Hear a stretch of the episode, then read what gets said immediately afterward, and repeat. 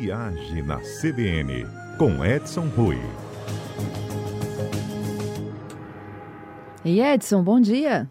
Bom dia, Fernanda. Bom dia, ouvintes Rádio CBN. Nosso roteiro é de praias hoje. Pois é, Fernanda, verão chegando e a aposta é de que o brasileiro vai para as praias. Vão invadir as nossas praias e as praias do Brasil, viu? E eu amo o roteiro de praias. É bom, né? Fernando, olha, é, o verão chegando e depois da pandemia, que a gente ainda vive, mas depois do pico, daquela grande confusão, a sentimento do mercado é de que os turistas ficarão aqui no Brasil. E aí, quando a gente fala de praia, o Nordeste sai na frente, como sempre. Uhum. Então, vou citar algumas praias aqui que são promessas para que a gente tenha um verão muito aquecido. Depois a gente já fica a sugestão da gente fazendo do, do Espírito Santo, né? Excelente. Das nossas aí. Bom, primeiro vamos falar de Corumbau, na região sul da Bahia, Costa do Descobrimento. Foi eleita já várias vezes como uma das mais bonitas do Brasil. E está pertinho aí da, do Espírito Santo, né? De Vitória, está na região sul da Bahia. A gente consegue sair de Vitória, de vários pontos aí do estado e chegamos facilmente para a ponta de Corumbau, onde está a praia de Corumbau, no sul da Bahia. É, a outra praia é conhecida muito internacionalmente e no Brasil dispensa apresentação, que é Ipanema, no Rio de Janeiro. Uhum. É a única praia que está fora do eixo Nordeste, mas é, é um local que com certeza todos nós ou já estivemos ou estaremos, porque o Rio e Ipanema é a praia mais cantada do mundo, eu acho. Fernanda, Pipa, Rio Grande do Norte, está a 100 quilômetros de Natal. É uma praia que você tem um conjunto de atrativos bem interessante, falésias, dunas, mata, piscina natural, gastronomia excelente e uma hotelaria de primeiro nível. Então fica a dica aí. Essa Ela é bem mais distante, né?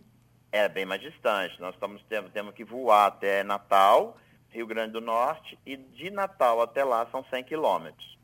Pipa é conhecido como Búzios do Nordeste, por ter esse charme, né? aquela pegada de, de, de agito no centrinho, mas com boa diversificação e atrativo cultural para a noite. É, tem muita coisa bacana para fazer em Pipa, além de tudo aquilo que a gente já falou. Uhum. É, Mororé, Moreré, perdão, na Bahia, fica na ilha de Boipeba. É, a velha Boipeba, que na verdade é uma ilha, ela tem uma infraestrutura turística bem interessante. E a praia agora, que é a praia de Moreré, ela investiu bastante, tem muitas, é, é, muitos hotéis e pousadas de charme. Então fica a dica aí, porque é um lugar bem interessante. É, é, e provavelmente a gente vai ter uma avalanche de turistas para essa região. E, o ponto de chegada mais fácil, aí dá para escolher ou Salvador, e aí tem que fazer um trajeto rodoviário, pode ser via Ilha de Taparica, ou através de Ilhéus também, que são os dois aeroportos mais próximos. Caraíva também está no sul da Bahia, mais próximo do Espírito Santo. É, é, um vilarejo aí que tem uma pegada bem rústica e muito autêntica. É, os índios têm muitas aldeias, as aldeias que circundam a região. Na verdade, a, a, a vila foi fundada de uma aldeia indígena. Então é bem interessante, já que você não tem nenhum veículo lá dentro circulando. É só a pé ou então um passeiozinho de jegue com uma carroça que é a única coisa que pode circular lá de rodas.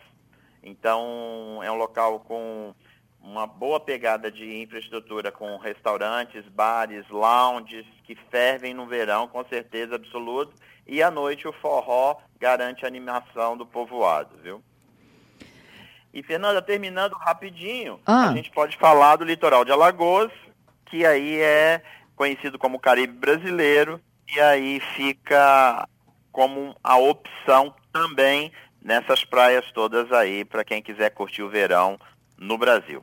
Pois é, é, tem um ouvinte aqui, o Edmar, perguntando sobre Barra Grande, no Piauí. Se você conhece, ele diz que é frequentado por muitos turistas estrangeiros, tem a prática de windsurf e é um lugar maravilhoso. Sim, conheço. Essa é uma praia que desenvolveu aí muito no, nos últimos anos. Ela ponta de entrada, parte da entrada das pessoas que querem fazer o trajeto para os lençóis. E aí você consegue sair do Piauí e chegar até o Maranhão pelos lençóis. É um programa em veículo 4x4, bem interessante. E a praia que ele está falando tem agora muitas pousadas de um bom padrão. Então fica a dica como um local interessante. É mais difícil de chegar, viu? É? Mas é, porque você tem que ir para Teresina, pegar um carro e ir para lá. Ou ir para São Luís e fazer o trajeto pelas dunas que eu acabei de falando aí, a, através dos lençóis. É, eu tenho mais um, o Marcos. O Marcos diz que Pontal de Corumbau, um, um da nossa lista, né? Uhum. É um lugar simplesmente lindo, lindo, lindo. É um paraíso, é extremo sul da Bahia. O Giovanni diz: Olha, não estou querendo competir com o Nordeste, mas Guarajuba é espetacular. Onde é que fica Guarajuba? Não sei. Você sabe, Edson? Guarajuba está no litoral sul da Bahia também, Fernanda. Toda essa região aí, que a gente tem aí, é, é, é Guarajuba, Corumbau, tem, tem muita praia nessa área, viu? O litoral da Bahia é gigante. Ah, eu, eu entendi agora. A afirmação do Giovanni é essa, de que não dá para competir com o Nordeste, porque lá, lá estão as melhores opções, é isso. é verdade, é verdade. Eles têm um litoral muito grande, né? E o Nordeste tem a água cálida, mais quentinha. E aí é imbatível. Pois é. Agora, essas nossas sugestões são para lugares né, que não são tão explorados pela, pela equipe hoteleira, não é? Olha só, Fernanda, são sugestões de praias que prometem. É, não tem muito. Não, todas essas praias que a gente citou aí não tem grandes construções, já que você falou de hotéis, hotéis né? Grandes hotéis. Tem muitas pousadas. E essas pousadas, elas, nos últimos tempos, elas caminharam para um segmento mais refinado, mais requintado, e aí está proporcionando um padrão de qualidade de atendimento bem mais elevado. Entendido. Super dicas, Edson. Até quinta, Fernanda. Até quinta.